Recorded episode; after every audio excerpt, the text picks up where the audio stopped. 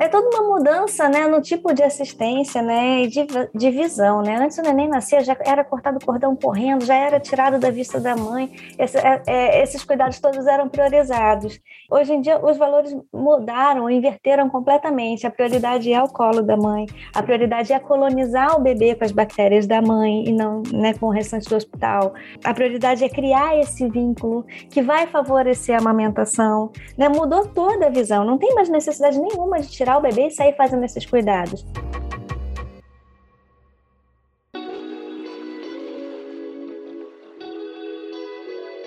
Bem-vinda à nossa estante de informações em forma de podcast sobre gestação, parto positivo e parentalidade. O Gentle Birth em português é um podcast semanal que mergulha fundo na preparação mental e emocional para o parto, enquanto conversamos com especialistas, mães e pais pelo mundo afora. Todas as segundas, um novo episódio para ouvir onde quiser, na hora que quiser, no seu tocador preferido. E a cada episódio, uma dica do GB para aumentar a sua experiência. Prepare-se para mergulhar no mundo da gestação, parto e parentalidade agora mesmo.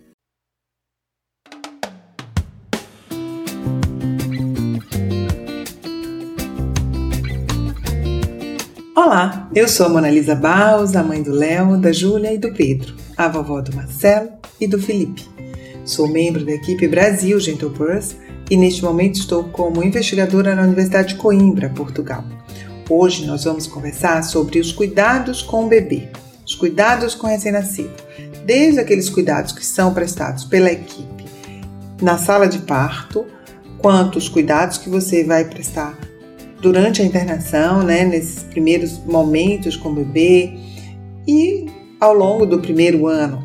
Para isso, nós vamos convidar uma pessoa que trabalha em sala de parto há muitos anos e vai nos dar umas dicas super especiais. Vamos lá?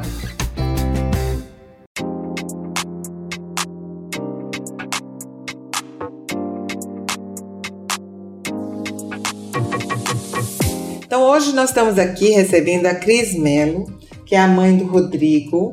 Ela é enfermeira obstetra, ela é instrutora Gentle Birth ela trabalha na UERJ, na Universidade Estadual do Rio de Janeiro, e atua no SUS, numa maternidade pública da Prefeitura Municipal do Rio de Janeiro. Ela também é idealizadora do Personal Baby. Então, obrigada, Cris, por estar aqui conosco hoje. Oi, Moana, eu que agradeço. Obrigada pelo convite. É sempre um prazer estar com vocês. Sempre muito bom. Então, Cris, a gente queria falar sobre esses cuidados. Quando, tanto no momento do parto, quanto no pós-parto, nos primeiros dias, né? Quais são os cuidados imediatos que são ofertados ao bebê logo ao nascer? Bom, eu já trabalho um tempinho com parto humanizado, né? Então, a maioria dos cuidados que o bebê precisa, ele pode ser realizado bem pertinho da mãe. Né? Não precisa tirar o bebê das vistas da mãe, né? E também não precisa tirar o bebê correndo. Hoje em dia a gente está conseguindo fazer bastante parto com um clampeamento oportuno, né? Que é esperar aquele cordão ficar mais branquinho, que é esperar por pelo menos três minutos para clampear o cordão, né?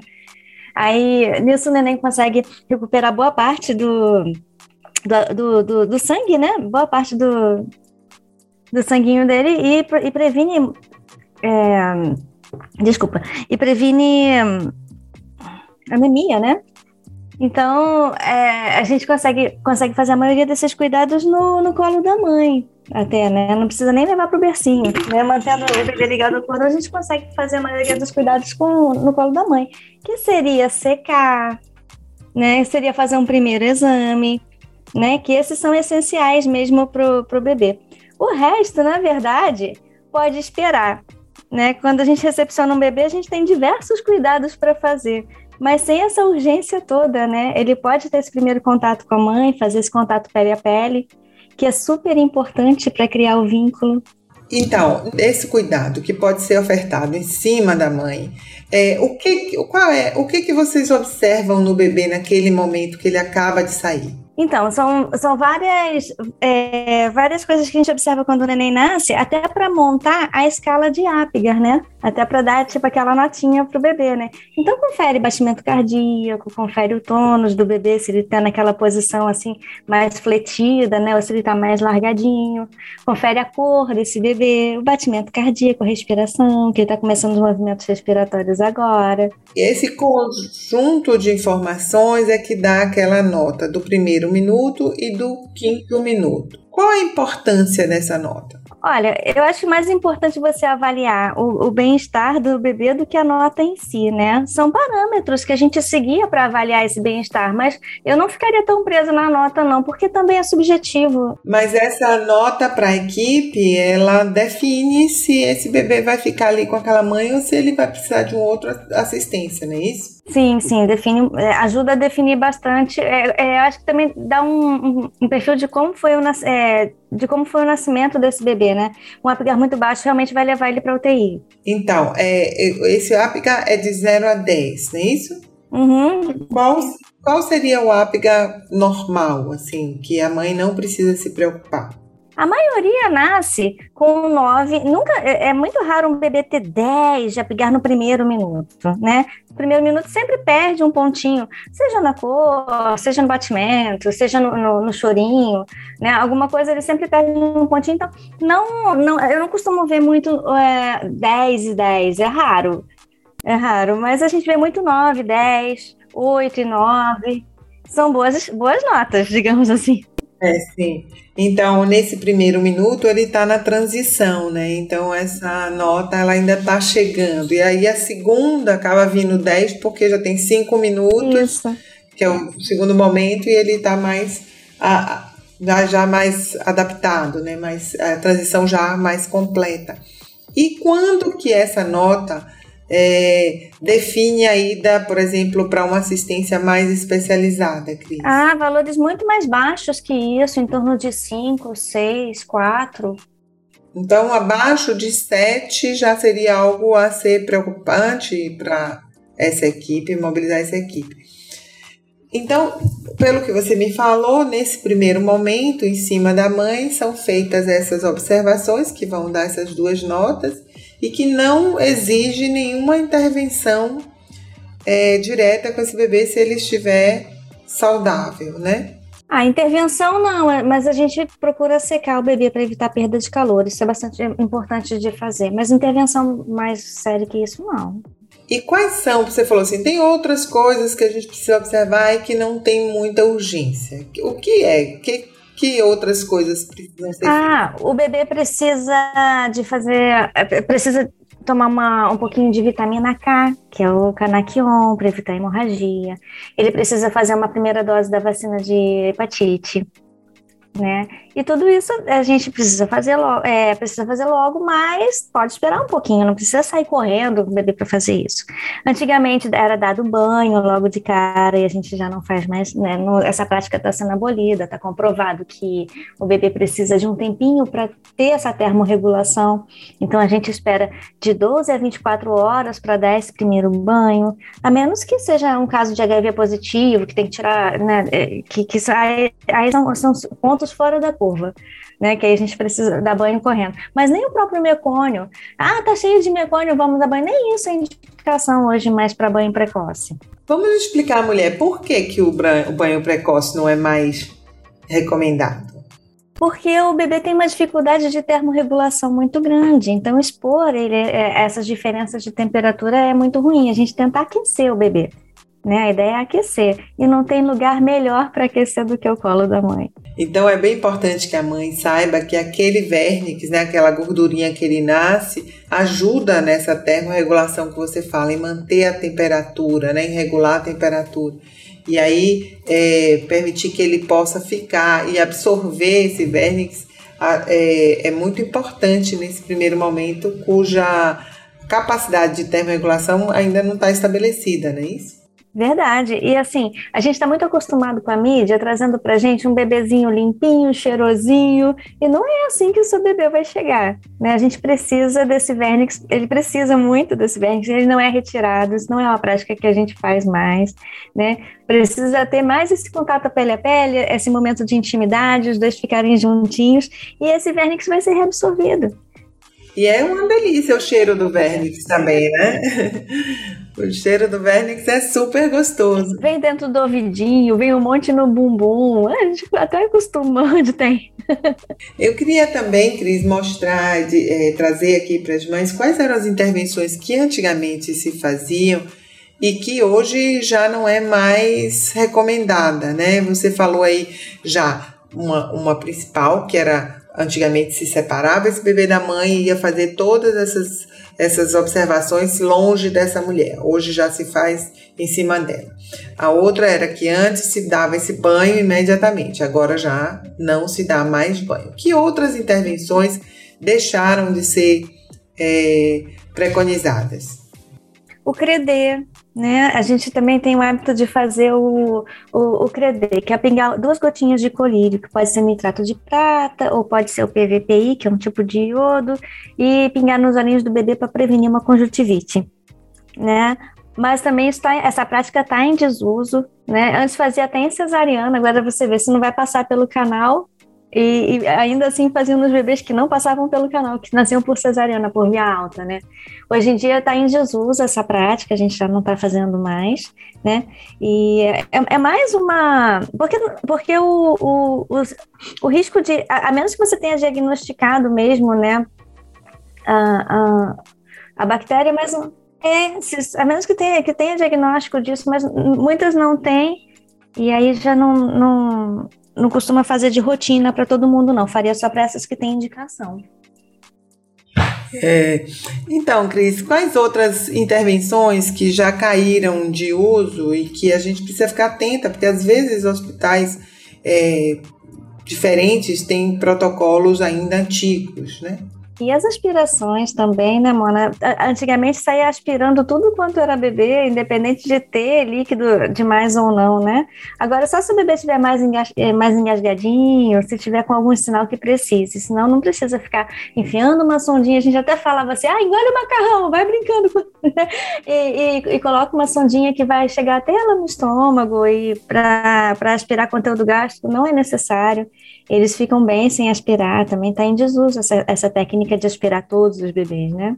E havia médicos que aspiravam, inclusive, também o conteúdo intestinal, né? Pelo ânus. Não, a, o ânus é mais para ver se tem perfuração ou não, né? Aí é só a pontinha da sondinha mesmo, só para ver se perfuração anal ou não, faz parte do exame do pediatra, mas não, não é para colocar a sonda e sair aspirando, não, é só para fazer um testezinho para ver se tem passagem. Mas isso também não é mais indicado.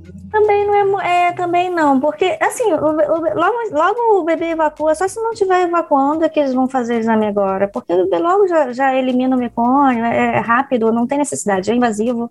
Não tem necessidade, não. Só se o bebê não estiver evacuando por um, dois dias, aí sim. Tem uma outra coisa das intervenções que também é, que você mencionou que não são tão urgentes, né?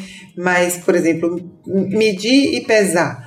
É, parece ter uma urgência em fazer isso, como se ele fosse mudar de peso ou de altura se não medir logo que nasce, né? Como é que é feito hoje essa, essas, essas medidas? É, é, é, toda uma mudança né, no, é, no, tipo de assistência né, e de, de, visão. Né? Antes o neném nascia, já era cortado o cordão correndo, já era tirado da vista da mãe, Esse, é, é, esses cuidados todos eram priorizados. E, e, hoje em dia os valores mudaram, inverteram completamente. A prioridade é o colo da mãe, a prioridade é colonizar o bebê com as bactérias da mãe e não né, com o restante do hospital. O, o primeiro, a, a, a prioridade é criar esse vínculo que vai favorecer favorecer a amamentação, né? Mudou toda a visão, não tem mais necessidade nenhuma de tirar o bebê e sair fazendo esses cuidados. Mensurar, pesar faz parte da rotina, todo mundo quer saber quanto que o neném pesou, né? Mas ele pode ser feito a, a, a, na, é, dentro ainda da sala de parto, nas vistas da mãe, mas depois que clampeia o cordão, depois que, que que cria esse vínculo. Não tem essa pressa toda, né?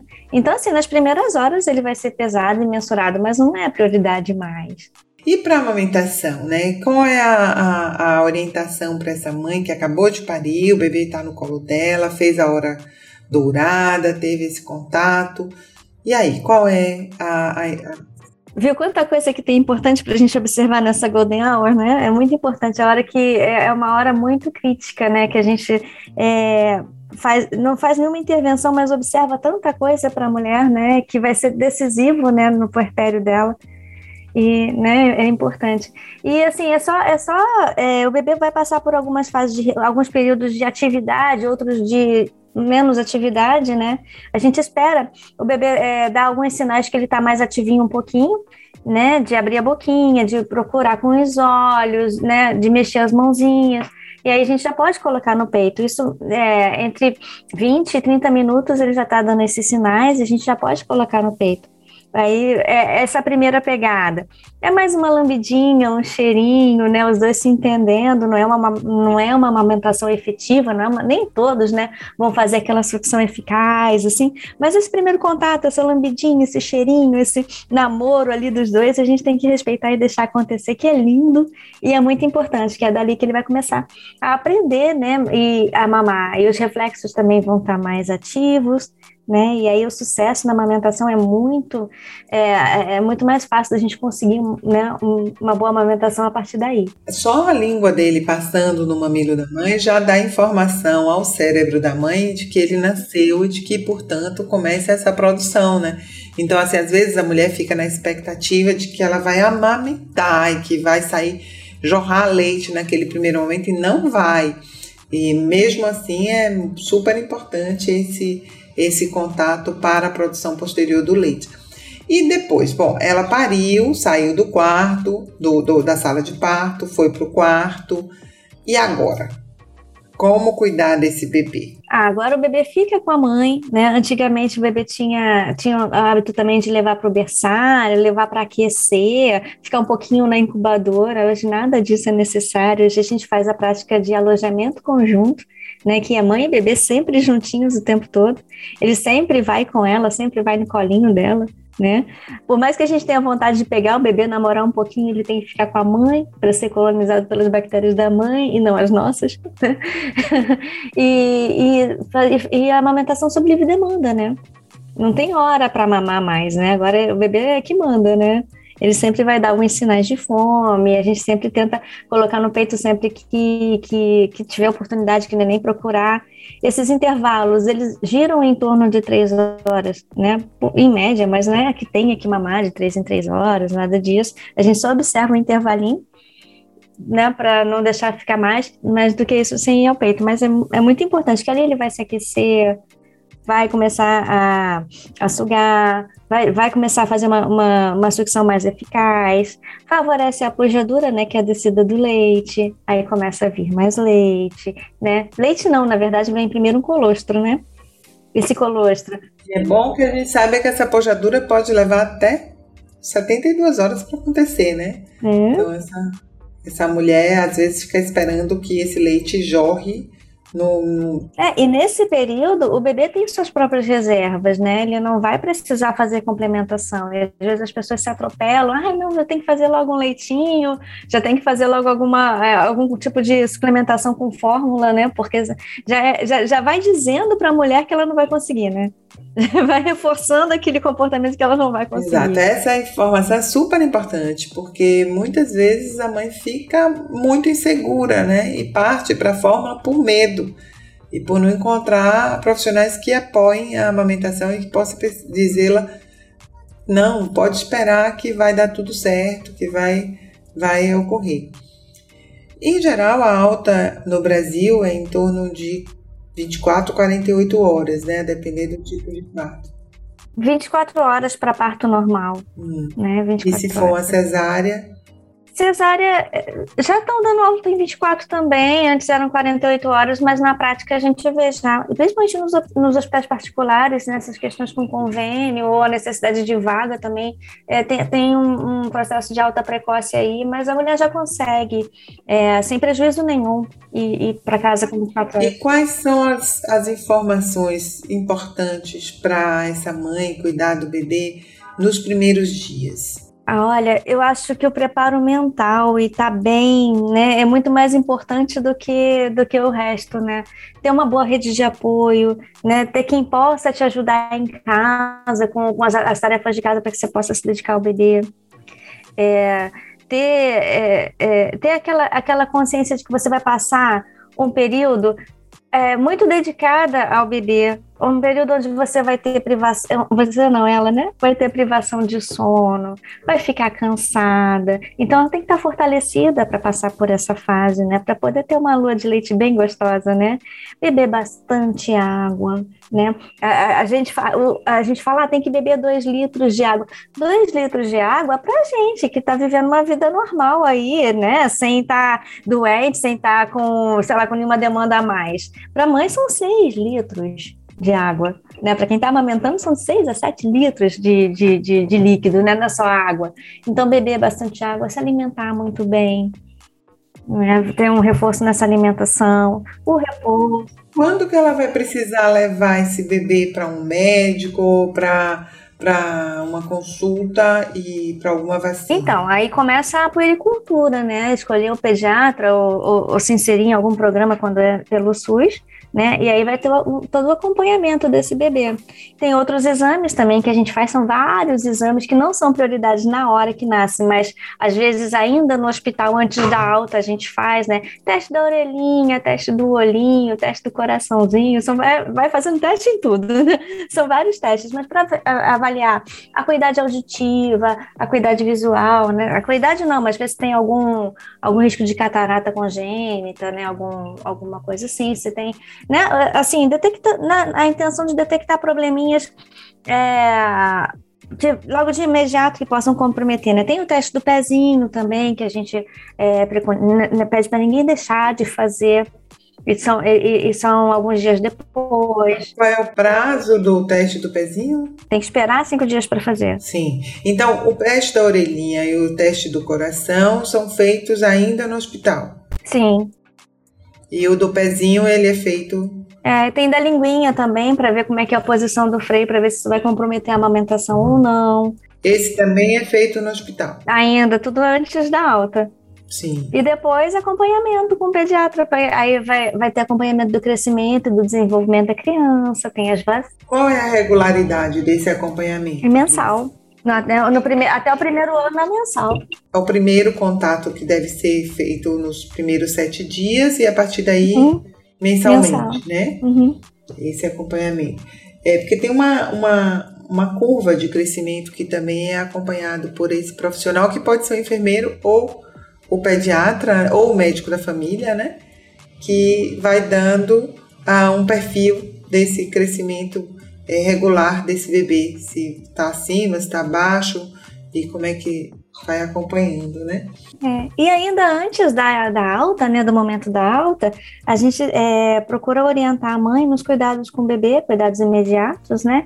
É, com o umbigo, elas ficam muito receosas com o umbigo, né? Tem nervoso de mexer, a gente explica que aquilo não é uma parte nervada, que aquele é que não dói, que às vezes a, gente, a criança chora um pouquinho porque a gente está manipulando, se você, é, a gente pede para tratar com álcool, né? Para poder com o objetivo de desidratar aquele coto e deixar cair e, e, evitar infecções também. Mas pensa que jogar álcool na barriga pode ser um pouquinho desagradável, né? Então a criança chora, né? aquele geladinho na barriga, né? Mas aí, aí a mãe fica nervosa, achando que aquilo doeu, que doeu para mexer no cordão, não dói. Na, na, ali não tem terminação nervosa que, que traga um estímulo de dor.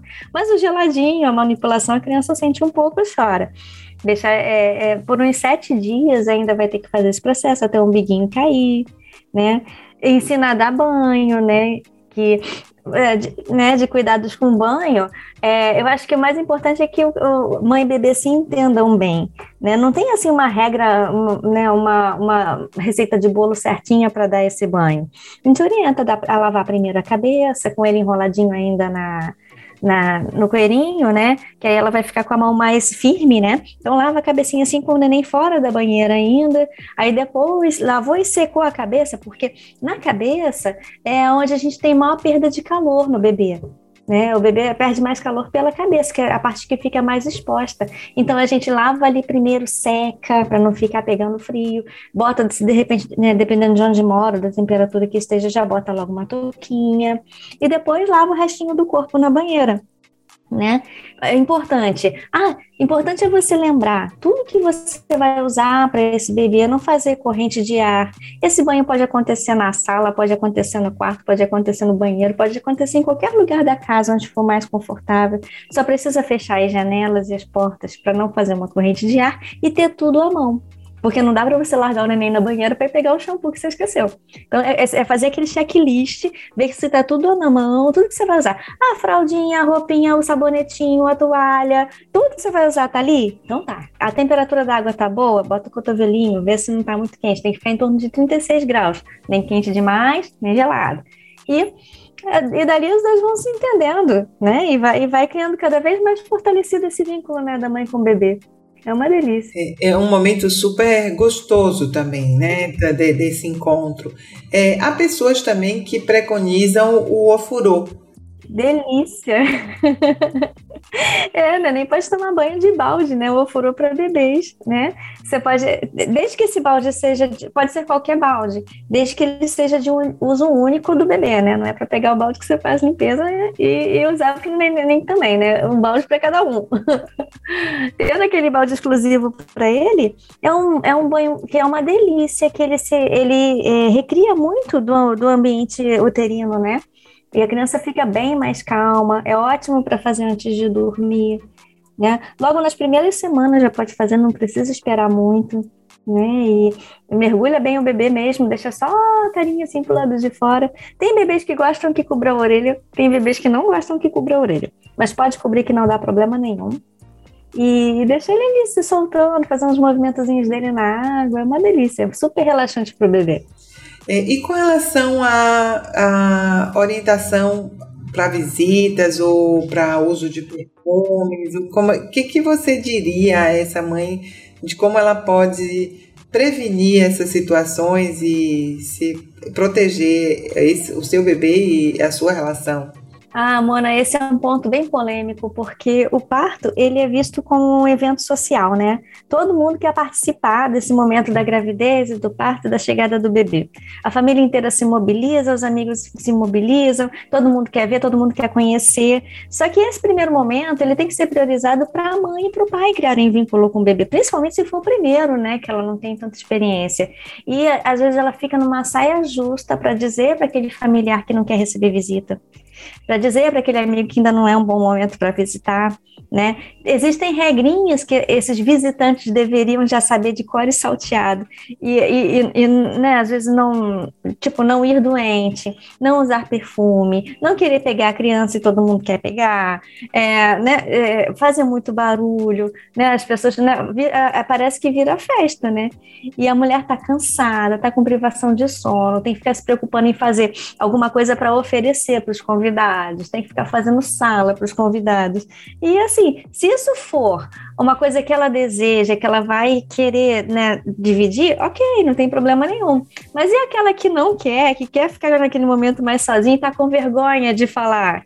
Né, porque todo mundo quer vir. Então, assim, é uma situação onde as pessoas ficam muito pisando em ovos, e eu acho que a gente tem que ficar muito à vontade para falar o que, que a gente quer né? E os outros precisam entender. É, uma estratégia talvez seja conversar com o parceiro antes, construírem entre eles quais são os, o, os acordos que eles querem fazer para lidar com isso e estabelecer é, responsabilidades. Talvez o parceiro seja mais fácil de falar com a, ou a parceira, com a sua própria mãe do que a mulher, a que acaba de parir, a pessoa que acabou de parir é, então, se isso já está previsto antes, já está conversado, às vezes até avisar aos familiares como gostaria que fosse depois do parto, avisar ainda durante a gestação, talvez possa minimizar algumas dessas situações, mas impedir, né?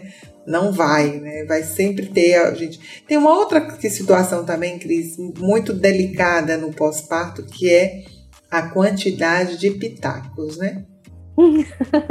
Com certeza. Deixa a mulher muito confusa, né, Mona? Porque é, é aquilo, né? Todo mundo quer participar de alguma forma, né? Todo mundo quer dar a sua contribuição de alguma forma, né? Então, eu acho que a gente precisa estar sempre muito atento às informações, procurar se informar o máximo possível, garantir que a fonte dessas informações sejam fidedignas, né? Ver de onde vem essa informação para você poder se informar. Porque na hora né, que as coisas estão acontecendo, todo mundo né, quer dar a, a, sua participação e nem sempre é a mais correta, nem sempre é aquela que você que vai que, que, que corresponde aos seus valores. Muita coisa às vezes né, vem de uma época mais antiga, é, e onde as práticas estão mudando. Né? É, por exemplo, a gente tem cuidado absurdo com o biguinho do bebê e vai ter certas culturas que vai falar que é para botar a teia de aranha, que é para uma moeda, que é para poder consertar. Então, assim, tem muitas culturas que são até perigosas, né? Exatamente. E o umbigo, especialmente, tem várias receitas, né? E... É, aquela da moeda, então, predomina muito, né? Porque e é genético, né? O umbiguinho do neném vai ficar para dentro ou para fora conforme a genética dos pais. Não tem nada que você possa fazer de certo ou de errado para evitar aquilo. E pó de café, casca de frutas para amamentação. Não tem nenhuma evidência científica que garanta que você pode fazer aquilo sem nenhum problema para a mãe e para neném. Mais uma vez, vai requerer muito dos pais desse bebê uma construção, porque eles estão, na verdade, ali naquele primeiro momento construindo os limites da parentalidade, né? Afinal de contas, eles são os pais. Por mais que os avós tenham todo o amor do mundo e desejem participar, precisam estar submetidos ao que esses pais decidem. E aí os pais precisam decidir e, e conversar entre si é, para que essa comunicação seja igual, vindo de qualquer um dos dois, para que não haja, para que diminua os ruídos e as dificuldades, né? E nesse puerpério, então, muito delicado, quanto mais eles tiverem esses acordos já construídos, terem possibilidade de pensar nessas coisas antes, é, me, menos problemas eles terão entre si, apesar de que em algum momento tem que fazer algum enfrentamento com alguém com relação às opiniões e às sugestões que vêm de lá, né? Não, nesse momento a gente, eu, eu tenho visto uma participação muito legal do pai, né? Nas culturas mais, né, mais antigas, assim, mas é, é, era mais comum a mulher ficar muito sozinha, né? E, e, algumas tarefas serem atribuídas essencialmente à mulher, né? Hoje não, hoje isso está sendo desconstruído, graças a Deus, e, e, e a participação do pai está sendo bastante estimulada. E eu vejo os pais vindo com bastante curiosidade, com bastante alegria, com bastante vontade de, de participar, né? E, assim, ele assume uma postura muito de porta-voz, né? Tanto durante o trabalho de parto, ele que fala para a equipe o que, que a mulher quer, que a mulher já não está em condição de falar, e às vezes ele é que traz os desejos dela, ele fica numa de proteger ali, eu falo assim, pai é o zagueiro da situação, né? Não deixa a bola entrar de jeito nenhum. E, e atende muito o telefone, fala muito com a família, é, é aquele cara que vai, vai nesse primeiro momento, é, garantir a paz, né, dentro de casa ali para a mulher e para o bebê poderem ficar mais tranquilos, né? Tem bastante. E, ele tem que estar tá mais ativo, mais participante, mais consciente do que está acontecendo para poder assumir esse papel. Quanto mais, isso é uma coisa muito legal que você traz. A participação do parceiro, pode não ser o pai, né, pode ser outra mãe, ela é determinante na construção dessas, dessas decisões, ela é determinante na construção desse enfrentamento, sem necessariamente é, precisar é, gerar conflito com, com, as, com os familiares que estão trazendo essa opinião, mas quanto mais o casal tiver é, uníssono, né, falando a mesma língua, mais é, eles conseguirão ultrapassar esse momento inicial de tantas interferências, é, tantas pessoas querendo interferir ali é, no manejo com o bebê. Cris, muito obrigada você trouxe aqui várias, várias ideias ótimas desse acompanhamento no, nesse primeiro momento. Tem alguma coisa que você quisesse acrescentar, que a gente deixou de falar? Ah, eu gosto de estimular o pai a cortar o cordão. Né? Porque agora dá tempo, não é mais aquela correria, dá para esperar, né? Então dá para ajudar ele a fazer esse processo. E eu acho que é muito importante que ele se sente tão inserido e parece que ali cai a ficha do quanto ele é importante também na, na, criação desse neném, cria vínculo também, acho que é bem legal. Eu gosto bastante de estimular a, a participação do pai e dar esse presentinho para eles. Joia, muito, muito obrigada. Uhum. É, foi uma delícia a nossa conversa. Uhum, ok, mano, obrigada.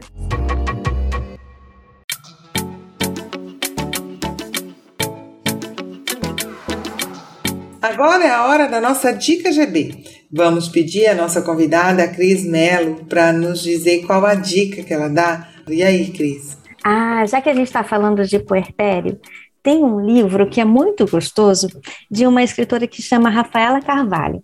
Chama 60 Dias de Neblina e é da editora Matricência.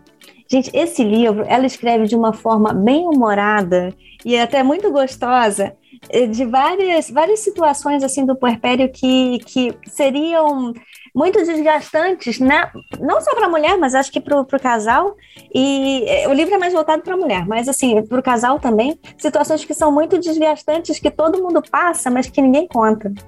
Sabe aquela parte da lua de leite que você acha que vai ser maravilhosa, que o leite vai jorrar, que vai dar tudo certo, que o neném vai pegar maravilhosamente bem, que vai fluir tudo bem? Nem sempre. E ela, e ela tem uns toques assim que são até bem humorados. O livro é uma delicinha de ler e eu acho que fortalece muito é, o seu preparo mesmo para passar por essa fase, né? 60 dias de neblina, como ela explica no livro, é aquele quando o dia está amanhecendo, que tem muita neblina assim, que você fala assim, nossa, neblina baixa ou sol que racha, lembra? Né? Então, assim, é, você não vê nada naquele momento, né? Tá com a neblina baixa ali, você não consegue ver nada, mas depois tem um dia lindo aí pela frente, né? Então, então. então tá aí a dica da Cris, 60 dias de neblina, da Rafaela Carvalho, editora Matrescência. Valeu, Cris, muito obrigada.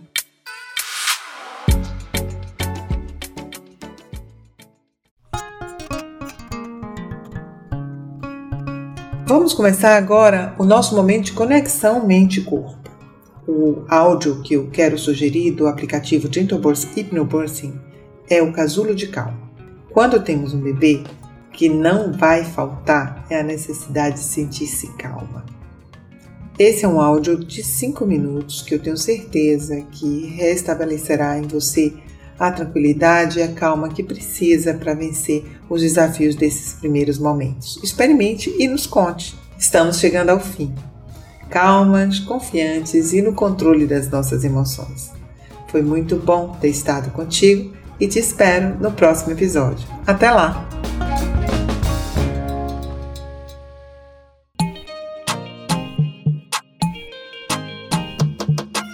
A gente chegou ao fim de mais um episódio. Se você quiser saber mais sobre o Gentle Birth, siga a gente no Instagram. Por lá, você terá acesso a muitas outras informações. E se o seu objetivo é preparar a sua mente e controlar suas emoções durante a gestação, o parto e o puerpério, baixe o app Gentle Birth Hypnobirth, disponível em iOS e Android. Chegamos ao fim, calmas, confiantes e no controle de nossas emoções. Até o próximo episódio do podcast Gentle Birth em português.